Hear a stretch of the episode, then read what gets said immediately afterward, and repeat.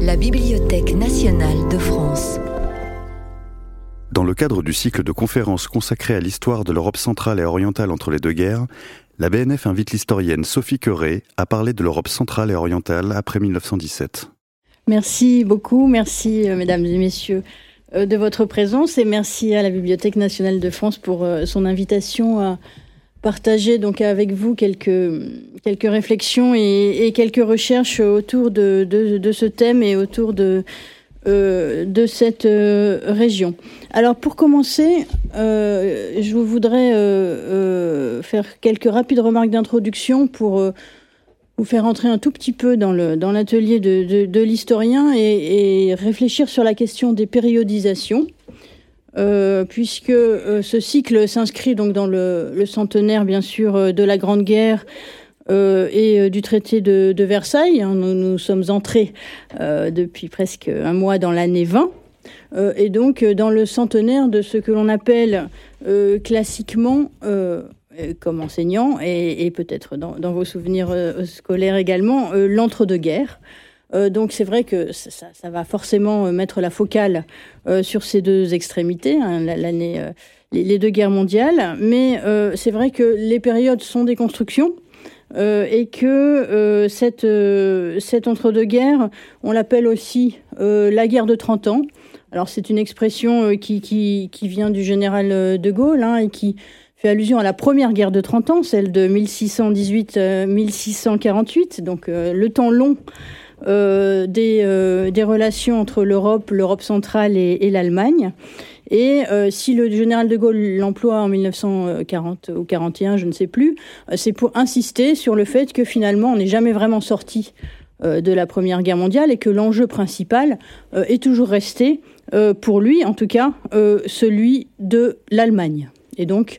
euh, il ne met pas euh, cette, cette focale géostratégique et, culturelle sur la question du communisme ou euh, de l'URSS. et c'est pour lui donc l'Allemagne qui, qui, est le, principal enjeu. mais c'est vrai que si on déplace,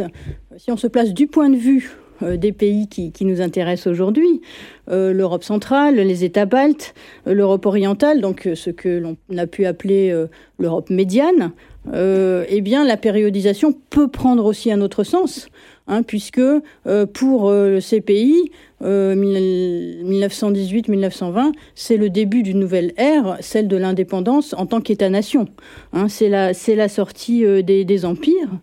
Mais si l'on prend par exemple les, les, pays baltes, les trois États baltes,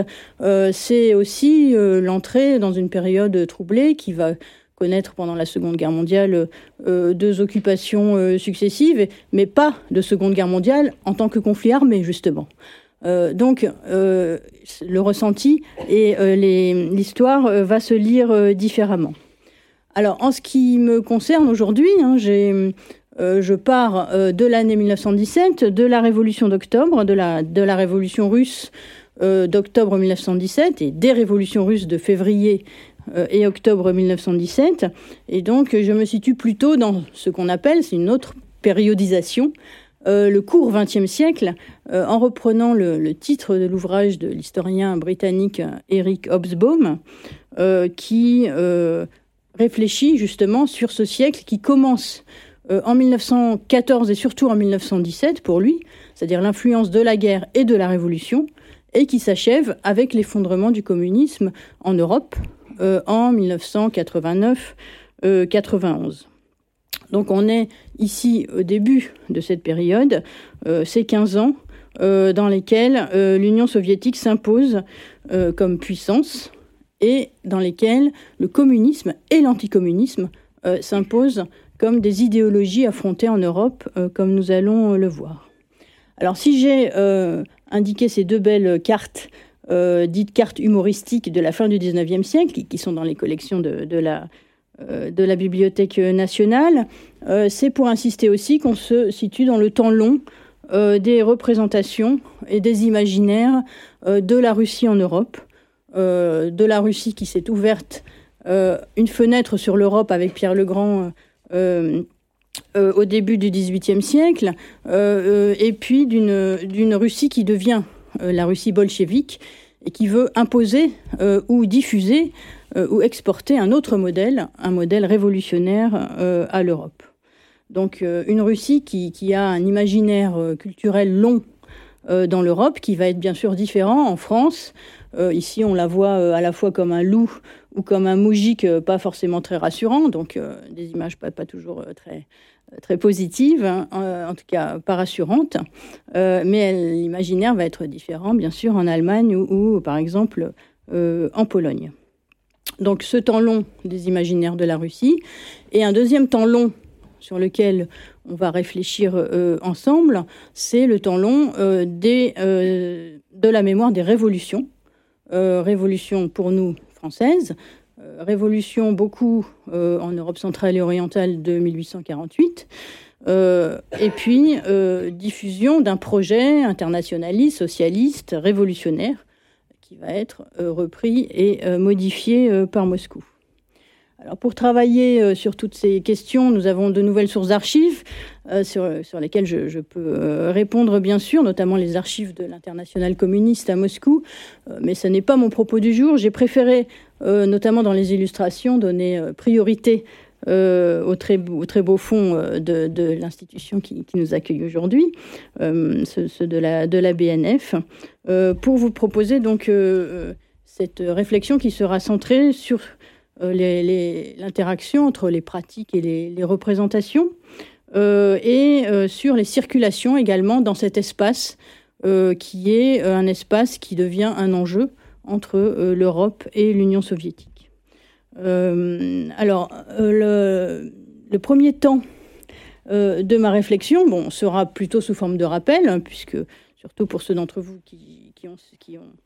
je pense, suivi le, début de, ce cycle, hein, mais c'est important. C'est-à-dire que l'approche qui va être la nôtre, c'est effectivement de l'Europe balte, centrale, orientale comme un enjeu euh, de la sortie de guerre et comme un espace de contact euh, qu'on appelle euh, le cordon sanitaire. qui naît, donc cette expression naît dans l'Europe reconstruite à la suite des, traités de paix, et à la suite également d'un processus qui voit les buts de guerre des Alliés, vaincre les empires centraux, vaincre l'Allemagne et l'Autriche-Hongrie, donc des buts de guerre se transformer progressivement en buts de sortie de guerre, euh, dans lesquels euh, l'enjeu de l'Allemagne, de la puissance allemande et du révisionnisme éventuel de l'Allemagne ou de la petite Hongrie euh, va se combiner de plus en plus avec la peur de la contagion de la révolution russe en Europe. Et c'est dans ce contexte que naît l'expression de cordon sanitaire qui naît donc euh, euh, pendant la conférence de la paix en octobre 1919. Euh, c'est le débat d'un conseil restreint, le Conseil des quatre, qui réunit donc la France, la Grande-Bretagne, les États-Unis et l'Italie. Alors, on n'a pas de photos, enfin, dans les collections de la BNF du Conseil des quatre, mais on a les photos de la conférence de la paix pour donner un peu une idée de, l'ambiance. on a des, archives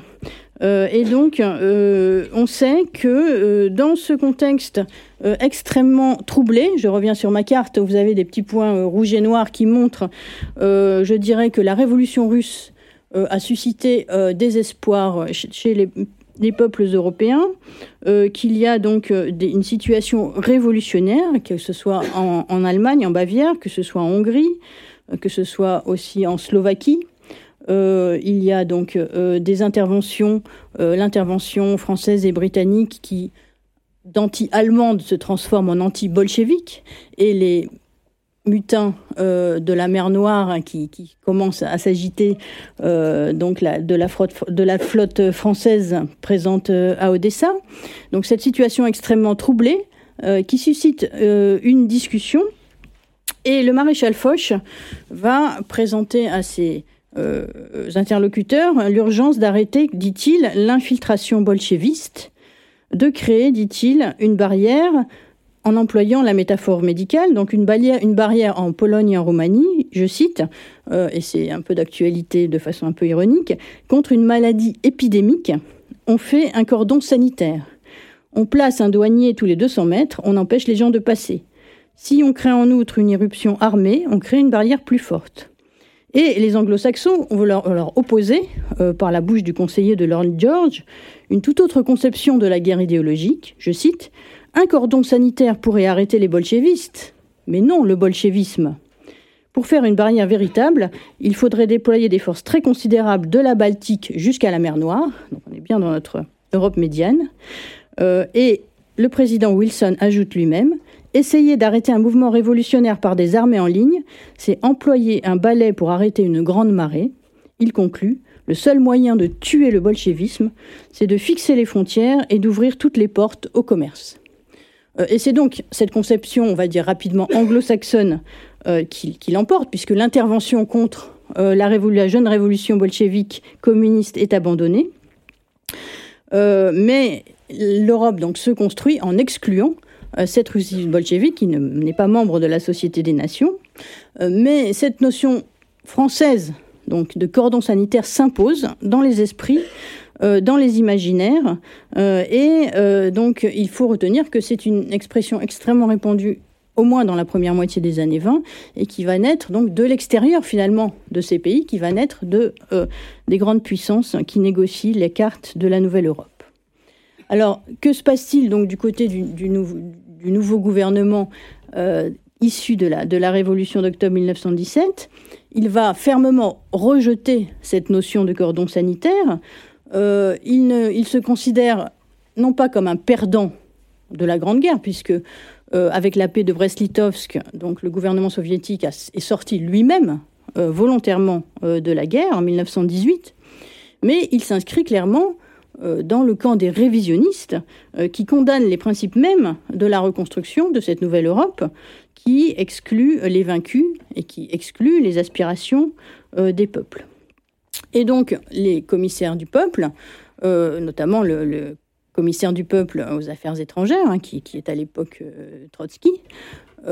construisent une politique étrangère qui va articuler à la fois la dimension idéologique, globale, internationaliste. Il faut, et on croit encore à la Révolution mondiale, si on se place en 1919,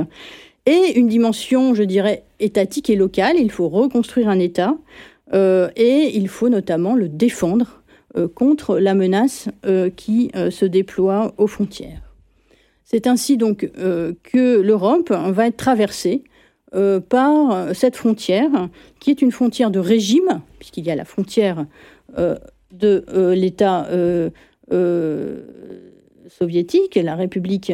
des Soviets, qui va devenir l'URSS en 1922, et également une frontière donc de valeur, une frontière idéologique qu'on va bientôt représenter par des cartes. Alors ici, la Russie est verte, mais bientôt, traditionnellement, elle va être coloriée évidemment en rouge.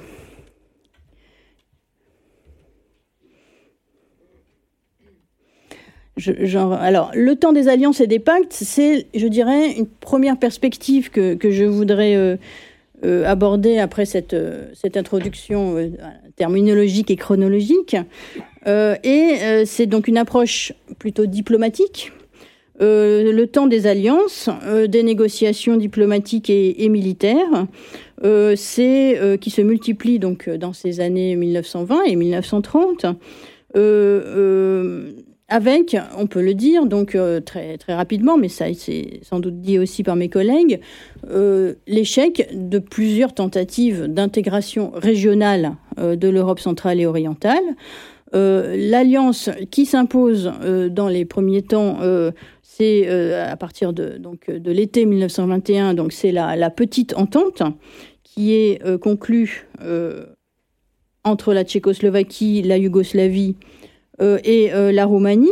à partir euh, donc de, 1921 qui est appuyée, voire téléguidée par, la, par la France. Donc un,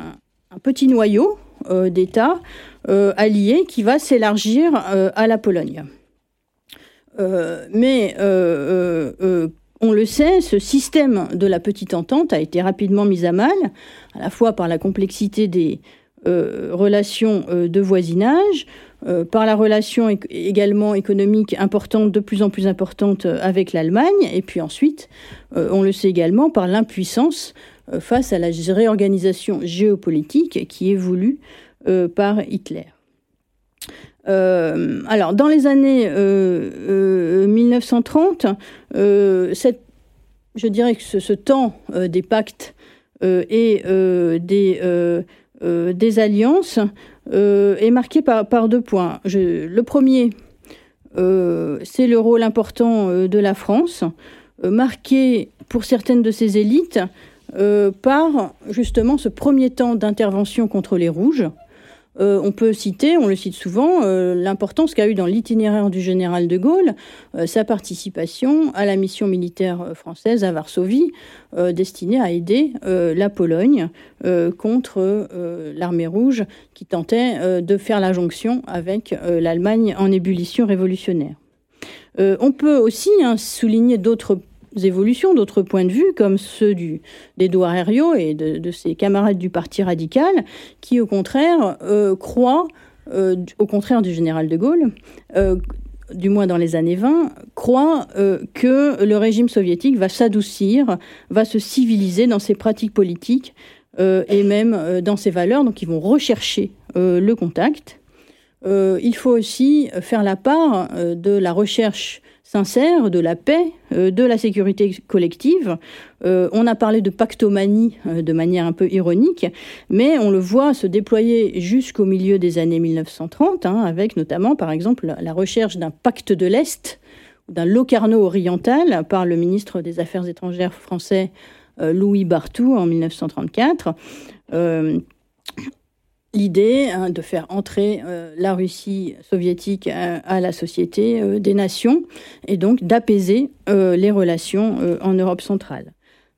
parce que ce qui marque aussi cette période, c'est la méfiance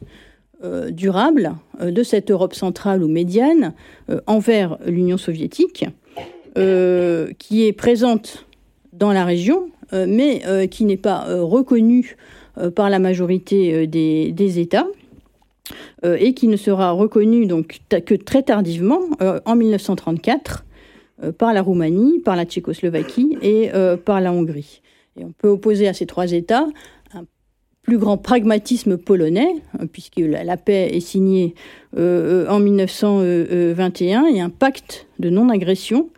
est signé en 1932 par la Pologne, euh, qui va compléter, équilibrer ce pacte avec l'URSS par un pacte avec l'Allemagne hitlérienne. Donc on voit bien, évidemment, la fragilité évidente de la situation géopolitique euh, de la Pologne. Alors si j'en reviens à la France, ce qui semble, que je connais mieux, ce qui semble disparaître petit à petit, avec cette construction du cordon sanitaire, avec cette politique des alliances, euh, c'est la perception euh, du danger bolchevique, je dirais, par contamination, qui était très présente hein, dans la, tête des, euh, dirigeants en 1918-1917, l'idée que la, vague révolutionnaire allait arriver vers l'Ouest, la métaphore du virus, qui, qui, est très présente dans l'anticommunisme, et qui ne reste, je dirais, vivante que dans une certaine partie de la droite et de l'extrême droite, comme par exemple le journaliste de l'Action française Jacques Bainville, euh, qui écrit, publie en 1937 encore un livre qui s'appelle La Russie et la barrière de l'Est, donc en plein, euh, j'y reviendrai tout à l'heure, en pleine période de l'antifascisme, de l'alliance avec les, avec soviets, où il alerte de nouveau euh, contre le danger bolchevique et de manière prophétique entre, sur le danger d'une collusion entre la Russie et l'Allemagne ou entre les bolchevistes et les Boches. Alors, donc, euh, je dirais fin de la peur de la menace révolutionnaire, stabilisation malgré tout de la région, euh, et aussi, du coup, euh, méconnaissance des intérêts des milieux, des élites françaises, notamment diplomatiques, pour cette région. en tout cas, ce n'est plus la priorité. Euh, et il y manque aussi, je dirais, d'une connaissance euh, concrète, euh, puisque finalement, en ce qui concerne l'enjeu soviétique, eh bien, il, devient majeur et il devient aussi, comment dire, beaucoup plus accessible puisque les contacts par le train sont, sont rétablis. Et qu'il n'y a plus donc cette longue traversée de l'Europe centrale et orientale pour, gagner Moscou. On peut y aller beaucoup plus rapidement. Et donc, si l'on regarde les, récits de voyage des Français en URSS que, sur lesquels j'ai beaucoup travaillé, eh bien, dans la tout début des années 20, ils vont comporter cette phase euh, de d'étude hein, de cet espace de transit, de cet espace de transit des civilisations, des cultures marquées par la guerre, qui, est l'Europe centrale et orientale. Plus on avance dans le temps, et plus on commence directement à la frontière. Euh, à, la frontière euh, avec la Pologne, voire on atterrit à la fin de la période directement en avion. Donc, deux mondes s'opposent, si j'en reviens à ma carte, hein, le vert et puis le, pour la France le, le, le bleu. Euh, et euh, rares euh, sont les, les, personnalités comme Louise Weiss, qui est une personnalité importante et, très intéressante encore dans ses écrits de, de l'entre-deux-guerres, donc la journaliste de l'Europe Nouvelle. Et elle va faire un premier périple dès 1920-1921 qui, qui, qui l'emmène à Moscou, mais qui l'emmène aussi euh, à découvrir euh, cette Europe centrale et orientale. Elle va être très proche de, certains milieux euh, tchécoslovaques. Et donc, c'est la, une des rares, je dirais, un des rares ou une des rares journalistes français à continuer à s'intéresser vraiment à l'actualité des enjeux de la région. Passons maintenant donc euh, à une autre, euh, euh, question, une autre perspective hein, qui est celle de la politique soviétique. Donc on a vu plutôt une perspective des, relations internationales, des pactes et des, Français qui, espèrent toujours dominer cette diplomatie régionale. Alors de leur côté, les soviétiques donc reconstruisent une diplomatie euh, avec la conscience très aiguë euh, de venir de très très loin. Euh, il faut rappeler qu'au pire moment de, la guerre civile, le gouvernement soviétique, donc, qui a pris le pouvoir en, 1917, ne contrôle plus que 10% de l'ex-empire russe et que plus de 20 gouvernements se disputent son territoire. Donc c'est le traumatisme de la guerre civile, c'est le traumatisme également de la guerre perdue contre la Pologne, euh, qui empêche de faire la jonction euh, avec l'Allemagne révolutionnaire et qui isole la jeune Union soviétique euh, créée en 1922. D'où cette agressivité hein, que vous voyez ici dans ces, belles affiches de, euh, de propagande, hein, la Pologne, euh, manipulée par la France, euh, la Pologne donc animalisée en cochon, ou la Pologne sur la sur la fiche de droite, donc qui n'est pas à la BNF en revanche, la Pologne manipulée comme une poupée par par les, Français. Et là, on voit bien cet imaginaire spatial hein, du, garde rouge. Qui écrase de son pied, de sa botte, l'Europe bourgeoise, dans laquelle est intégrée désormais euh, l'Europe euh, centrale euh, et orientale. donc ce sentiment, je dirais, de fragilité et de ce souvenir de la guerre civile, il est particulièrement sensible chez Staline,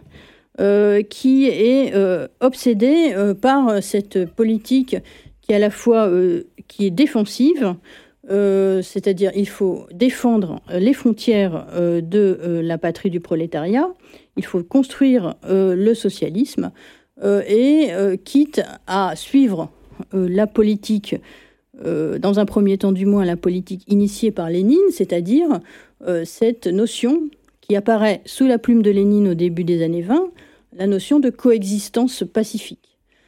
C'est-à-dire qu'avant qu'elle soit reprise dans la guerre froide, c'est bien Lénine qui l'invente. Il prend acte du fait que dans cette Europe reconstruite après Versailles, il y a coexistence d'États euh, aux régimes sociaux, euh, économiques, culturels euh, différents, même si pour lui, comme pour plus tard pour Saline, la logique de l'histoire, la logique marxiste de l'histoire, doit conduire à la victoire du socialisme et que cette, cet objectif n'est jamais perdu de vue. Donc comment faire? Eh bien, euh, l'URSS n'hésite pas à jouer de ce qu'on appelle à l'époque les contradictions du capitalisme, euh, donc en s'adressant par exemple aux Allemands vaincus, en signant avec eux des traités, traités militaires, traités économiques, c'est le traité de Rapallo en 1922, Et par ailleurs, il négocier avec les puissances vainqueurs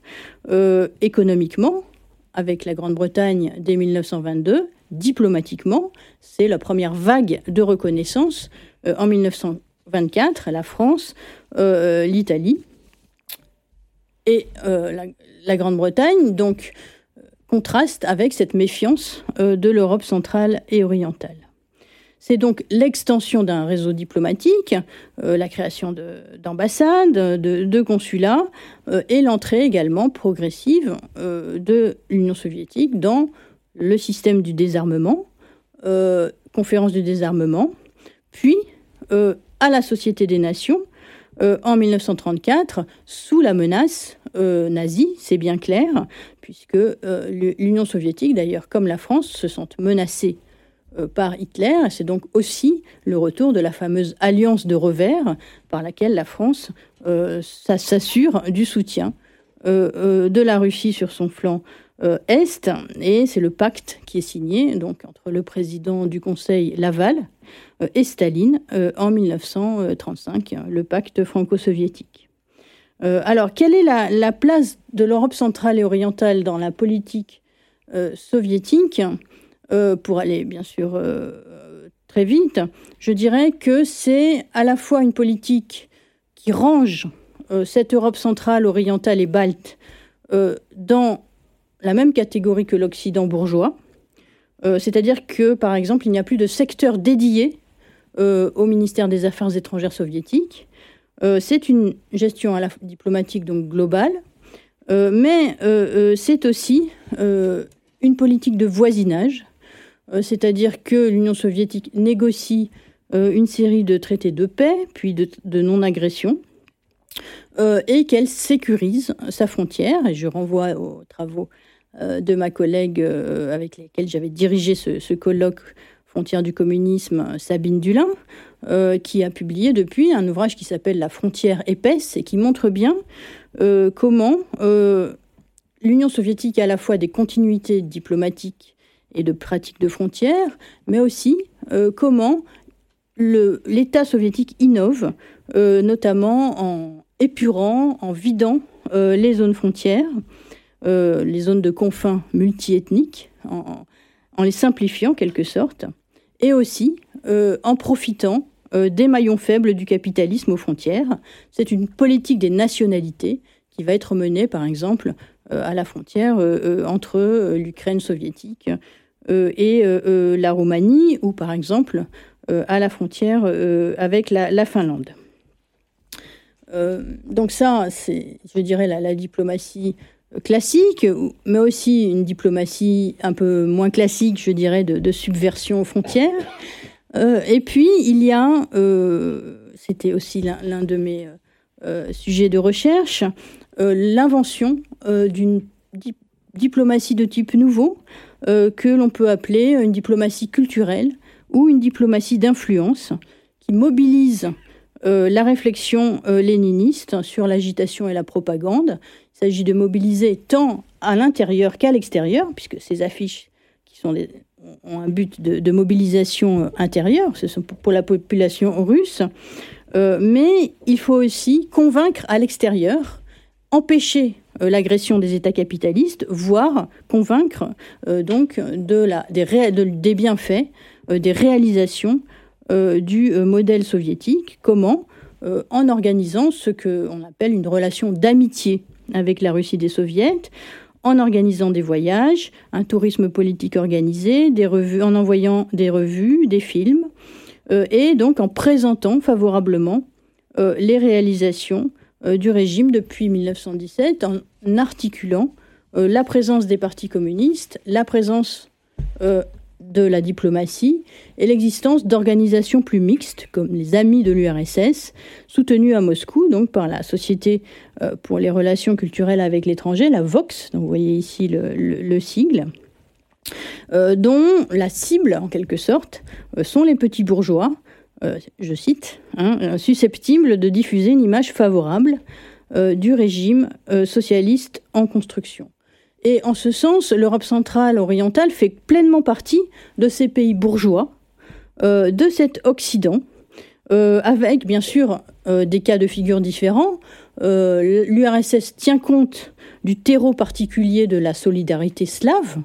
que ce soit en Bulgarie par exemple, mais par exemple surtout en Tchécoslovaquie, qui est particulièrement donc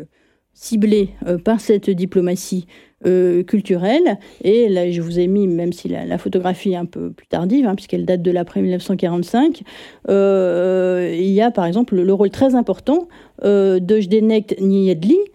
qui était donc à la fois un musicologue universitaire et, homme politique membre du Parti communiste tchécoslovaque,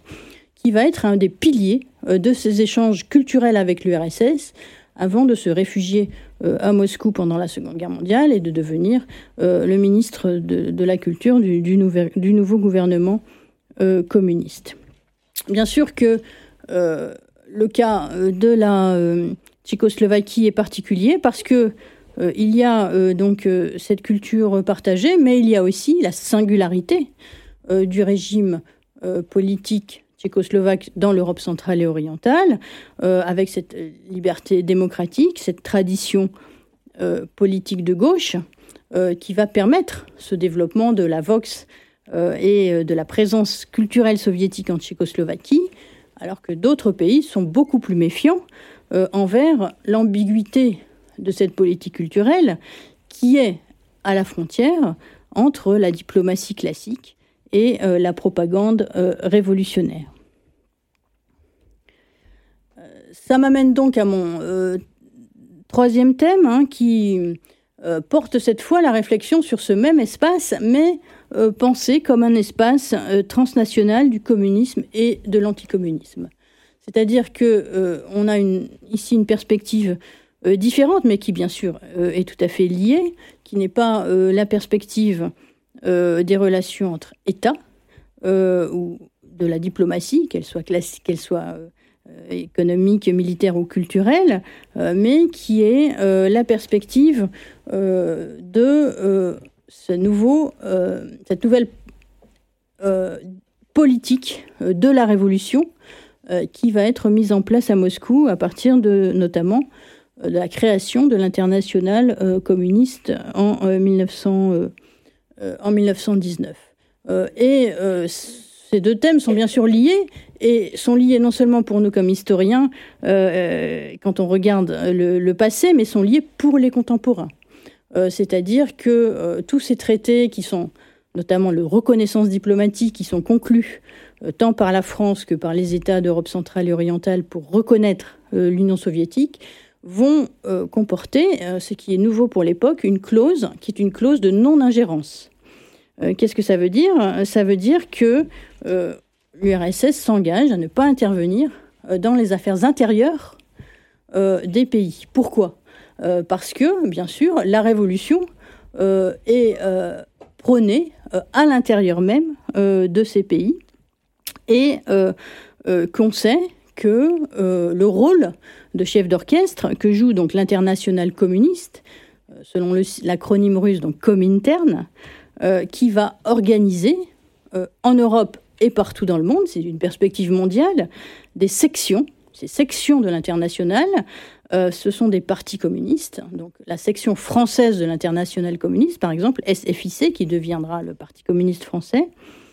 qui sont liés à Moscou par l'acceptation d'un certain nombre de conditions, ces fameuses 21 conditions, parmi lesquelles la discipline, mais aussi euh, l'engagement à défendre euh, la, Russie euh, soviétique, qui est désormais donc la seule incarnation comme État du projet marxiste-léniniste révolutionnaire, puisque l'Europe n'a pas connu les révolutions. donc, on a beaucoup travaillé depuis l'ouverture des archives hein, sur ce Comintern, qui est une organisation très particulière, qui n'est ni véritablement une association au sens où nous l'entendrions, ou, voire même une ONG pour faire un anachronisme, elle n'émane pas complètement de la société civile, mais elle ne dépend pas non plus complètement de, l'État soviétique. Ce n'est pas non plus une organisation internationale au sens de interétatique. Elle va hériter des traditions de chaque mouvement ouvrier. Euh, elle va hériter euh, de l'internationalisme originel. Il s'agit de briser les frontières C'est ce que l'historien Jean-Baptiste Durosel appelait l'utopie de la non-frontière. Donc, faire tomber les États bourgeois pour créer un État, un nouveau monde socialiste. mais en même temps, et rapidement en tout cas, l'évolution montre que la centralisation du mouvement se fait à Moscou euh, où se tiennent les congrès, euh, où se décide la ligne et euh, où se déploie un débat qui est au départ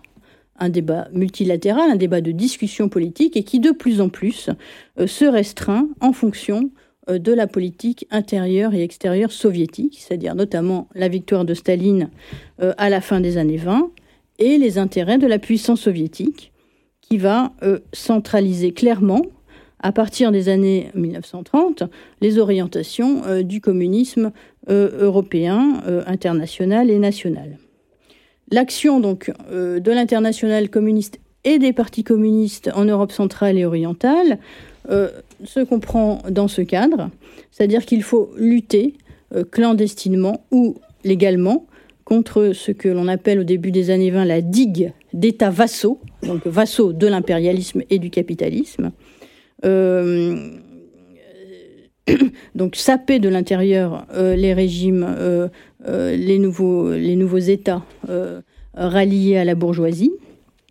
Et puis, il y a donc, face au développement de régimes autoritaires et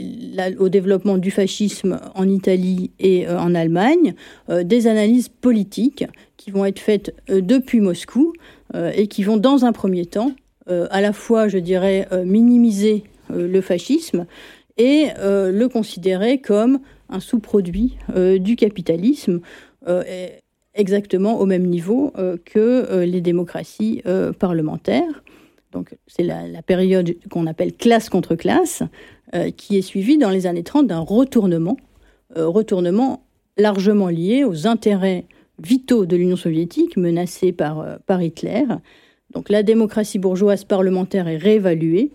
et c'est un mouvement que vous connaissez, hein, le mouvement d'optimisme unitaire des fronts populaires, euh, de l'engagement aussi euh, pour la guerre d'Espagne, mais trop tard aussi euh, pour lutter contre les fascismes et contre l'évolution autoritaire en Europe médiane. Alors, pendant toute cette période, de façon évidemment dans, des, histoires nationales qui sont différentes, euh, l'Europe centrale, balte, euh, médiane, euh, fait partie de ces espaces communistes, qui sont des, espaces communistes discontinus.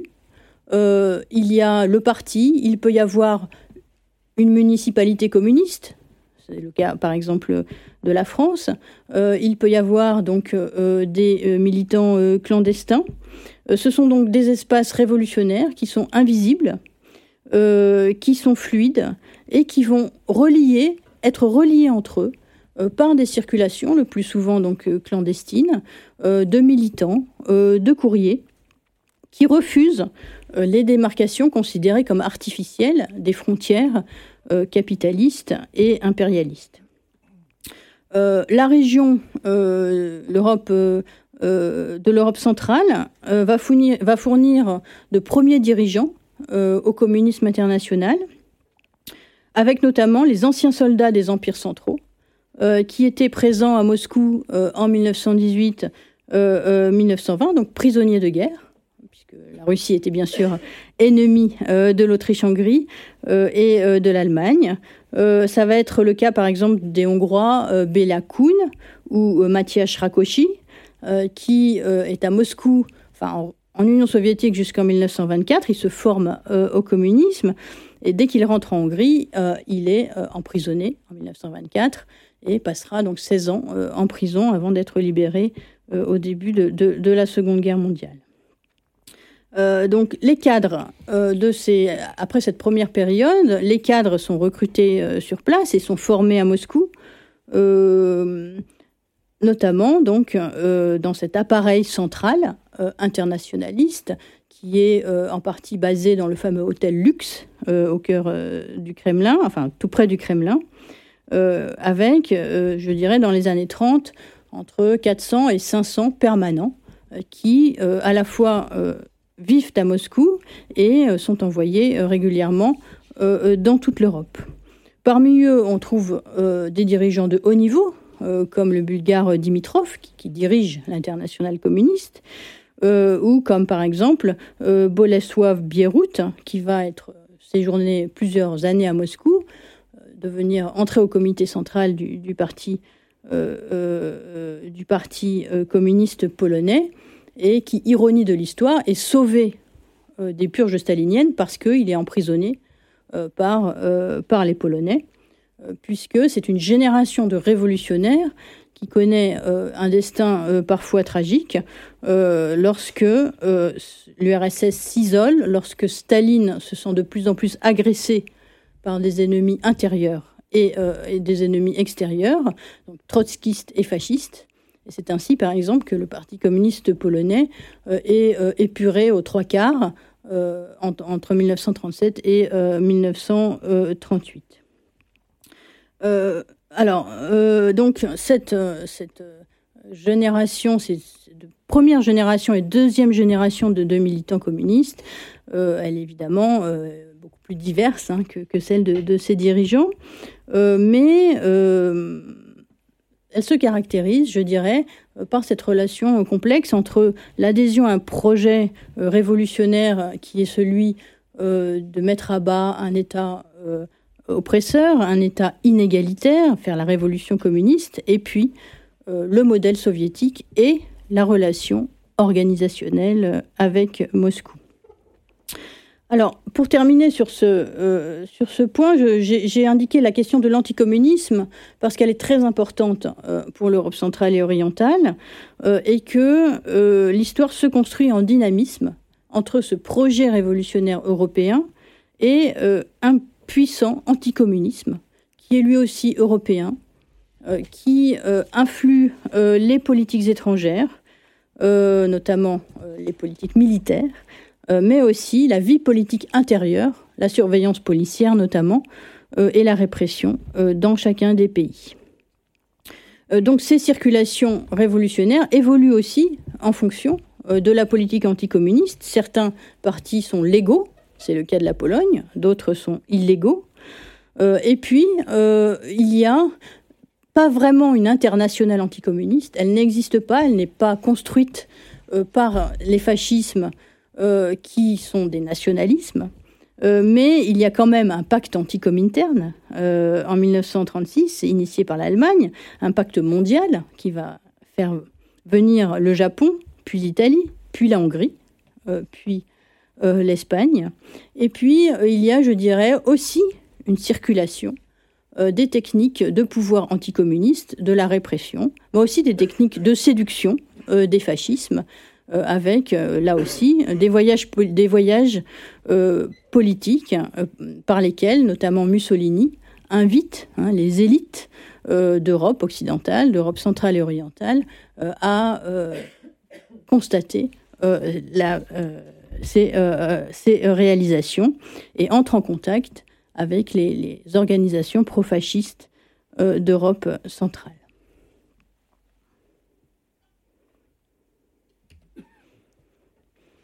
Alors, donc, cette, image multiple de, de, l'anticommunisme, hein, avec d'un côté donc la répression, la répression contre l'attentat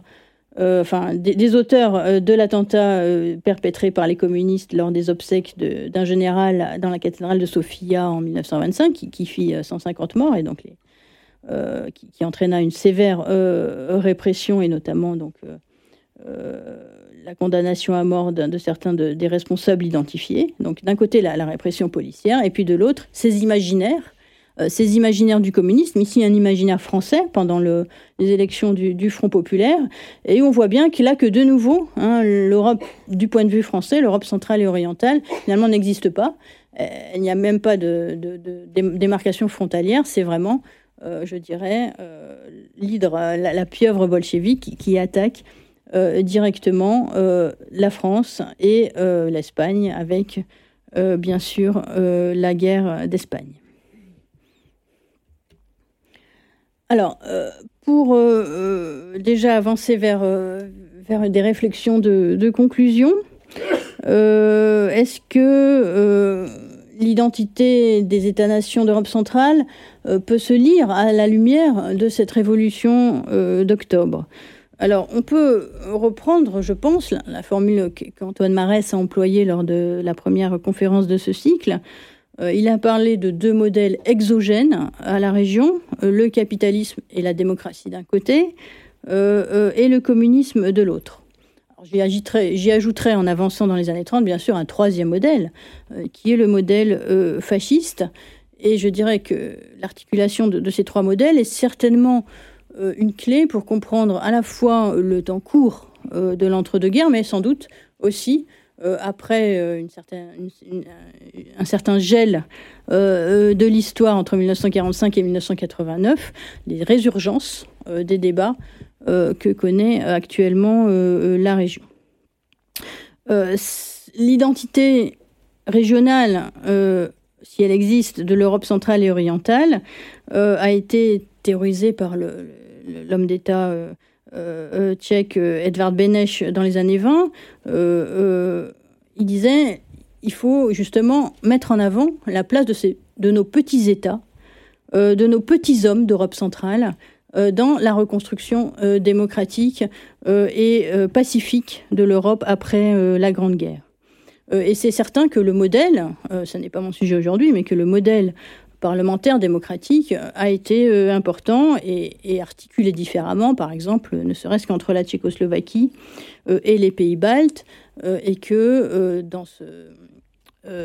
dans cet enjeu, la question des, minorités ethniques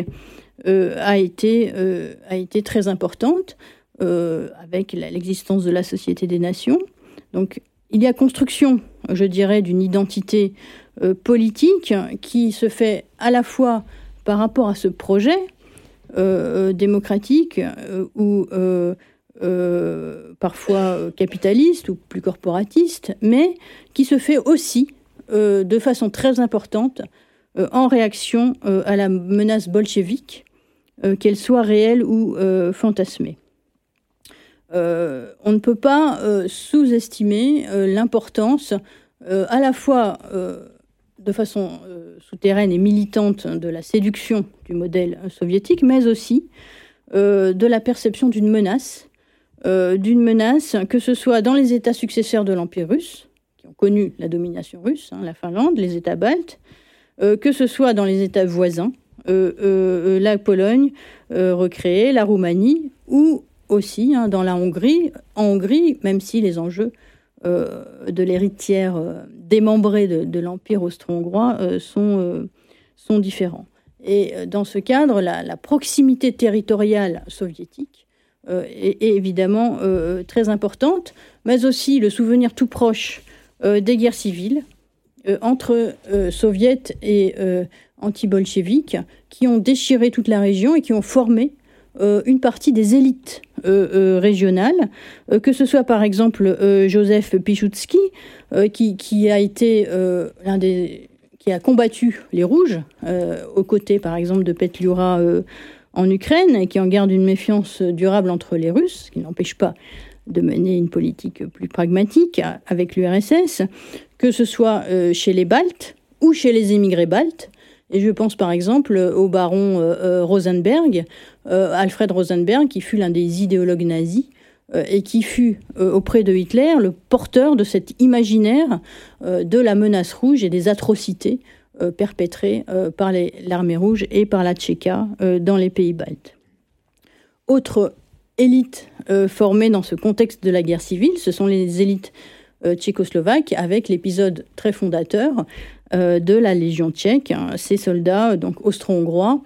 euh, qui traversent la Sibérie en affrontant l'armée rouge, qui s'embarquent à Vladivostok pour rejoindre le front ouest et combattre aux côtés des Alliés pendant à la fin de la Première Guerre euh, mondiale. Et plus tard, les réponses aux menées subversives des Rouges d'en face vont certainement jouer un rôle, même si ce n'est pas le seul, la seule clé, dans l'évolution vers des régimes autoritaires le rejet du parlementarisme et le développement euh, d'organisations ultranationalistes, antisémites et qui ne cachent pas leur sympathie pour le fascisme, comme les croix fléchées, hongroises, les croix de tonnerre en Lituanie ou la garde de fer roumaine. Donc c'est donc un imaginaire à la fois une réalité, mais aussi un, imaginaire anti-bolchevique, anti-communiste qui se développe, qui est un imaginaire européen, je reviens sur la, pieuvre, euh, parce que euh, il y a aussi cet imaginaire de l'encerclement avec la guerre d'Espagne, euh, qui est tout à fait paradoxal, puisqu'on sait très bien que Staline ne voulait pas la victoire de la révolution communiste en Espagne, du moins qu'il y avait renoncé. Euh, et qu'il l'a même consciemment euh, saboté euh, en assassinant les trotskistes, en préférant assassiner les trotskistes plutôt que de faire alliance avec eux. donc en tout cas, il a renoncé à la guerre, à, la révolution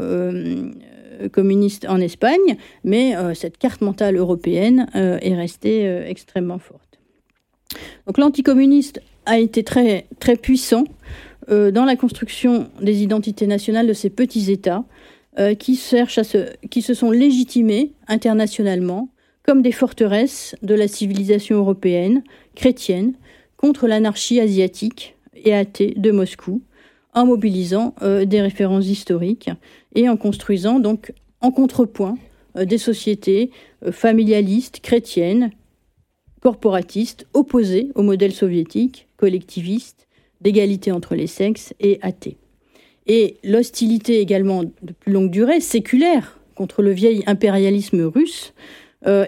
est venue à l'appui de cette idéologie et a aussi permis de mobiliser dans les conflits euh, frontaliers. Alors pour terminer, euh, je voudrais, et c'est le, sens de, ces images, ouvrir la, réflexion sur deux points qui auraient fait l'objet sans doute d'une autre conférence,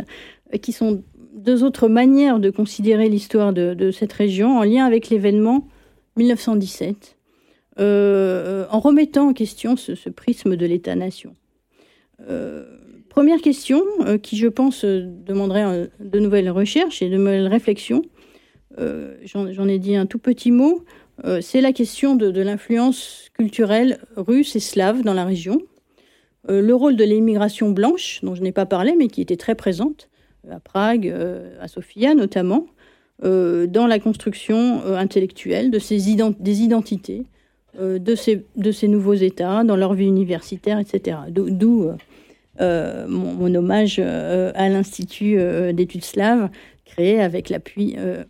du gouvernement tchécoslovaque à Paris en 1919. Donc ça, c'est première question qui, continue de m'intriguer. Et la deuxième, euh, c'est euh, une question qui reste à travailler, me semble-t-il. Euh, c'est de comprendre la région comme foyer de cet internationalisme communiste et communautairien.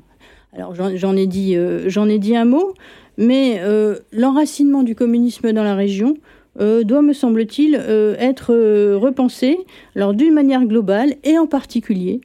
euh, euh, on peut euh, conclure là-dessus, puisque nous sommes aussi dans les périodes de commémoration de la libération d'Auschwitz, le lien particulier entre ce communisme d'Europe centrale et orientale et les mondes juifs d'Europe centrale et orientale. Une réflexion qui a été par exemple portée par Annie Kriegel, qui avait été la biographe avec Stéphane Courtois euh, d'Eugène Fried, ce, fils de commerçant juif de Slovaquie, euh, devenu révolutionnaire à Budapest, expulsé en Tchécoslovaquie, devenu l'un des chefs euh, du Parti communiste tchèque, et puis une éminence du Comintern, et puis le conseiller en France pendant plusieurs années de Maurice Thorez. Donc un itinéraire je dirais, typique euh, de ce, transnationalisme euh, euh, communiste. Et puis, plus récemment, je, fais référence avec la, photo des trois jeunes gens de gauche, hein, à la recherche menée par mon collègue ami Yvan Jablonka, à la recherche donc de, de son grand-père qu'il n'a pas eu, c'était le titre de son livre, hein, Matèche, né non loin de Lublin en Pologne, juif, pauvre, communiste, euh, qui émigre en France et qui est euh, euh, ensuite assassiné par les nazis, d'ailleurs tout comme Fried. Donc cette réflexion sur l'Europe centrale orientale comme une zone de confins multiethnique, une zone de combat, une zone d'exclusion, une zone également de mobilité et de culture, terreau donc de, de, ce communisme européen, mais aussi bien sûr terreau tragique d'un antisémitisme à la fois, euh, je dirais, populaire euh, et complotiste. Euh, c'est le, judéo-bolchevisme avec les conséquences que l'on sait tragiques à partir de 1939. Je vous remercie.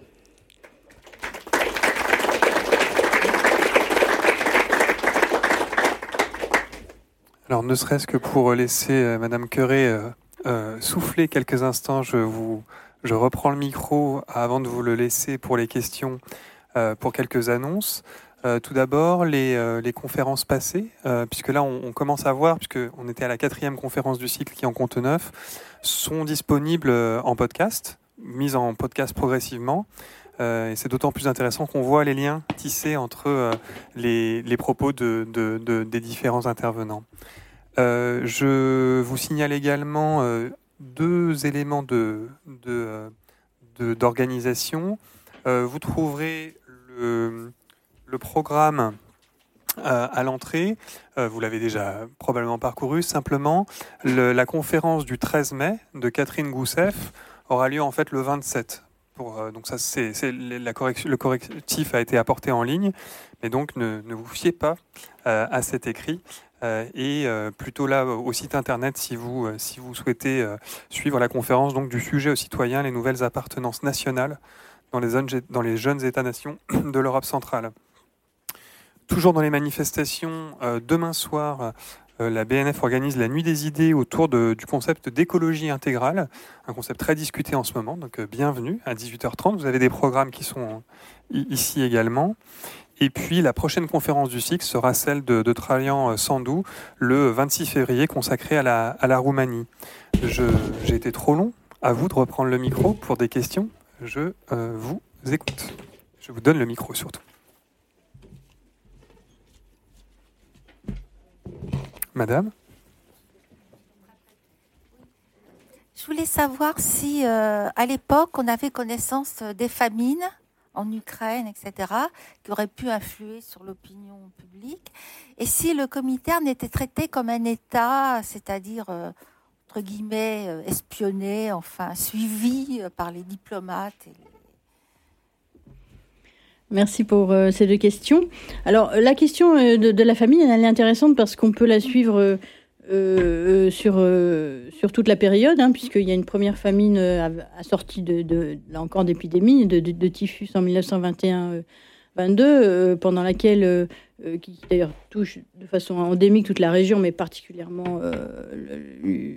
l'Union soviétique et, oui, et l'Ukraine. Et là, le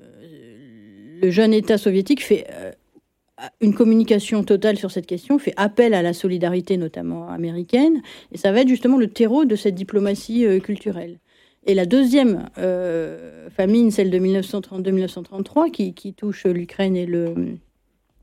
euh, une partie, enfin, pas seulement l'Ukraine, une partie du, Caucase aussi, là se place dans le contexte tout à fait différent de la collectivisation forcée euh, et de la lutte contre le, nationalisme ukrainien considéré comme bourgeois. Euh, et donc là, au contraire, c'est le, blackout de, l'information euh, et une lutte, je dirais, d'information et, de contre-information. D'où, par exemple, l'invitation d'Edouard Herriot qui n'est plus président du Conseil, mais qui, l'avait été juste avant, a visité euh, l'Ukraine prospère. Et je suis j'ai lu moi-même les, rapports qui préparent cette visite euh, de façon tout à fait, tout à fait claire. Euh, donc, oui, on peut avoir connaissance, mais en fait, en réalité, très mal. Et puis, se met en place l'idée que bah, si on dit du mal de l'Union soviétique, bah, on dit du mal de toute la révolution, etc. C'est le fameux qui n'est pas avec moi et contre moi. Et donc ça devient très difficile, euh, d'autant plus que Hitler arrive au pouvoir, euh, de euh, parler de cette famine ukrainienne qui est donc restée très longtemps un, tabou. Et pour répondre à votre deuxième question, oui, le Comintern et les communistes sont partout, en Europe archi surveillés, notamment par par les polices, hein, par la plutôt que par enfin, la, diplomatie s'y intéresse, mais peine à le comprendre. donc c'est plutôt la police qui, sur le terrain, va partir plutôt hein, du militantisme subversif communiste pour, pour surveiller et pour remonter éventuellement les, et pour remonter les, les réseaux. Euh, voilà, d'où euh, ces, dossiers de, police hein, qui, existent dans, toutes les archives, euh, dans toutes les archives européennes. Vous venez d'écouter un podcast de la Bibliothèque nationale de France. Retrouvez les conférences, rencontres et créations de la BNF sur toutes les plateformes de podcast ainsi que sur le site bnf.fr.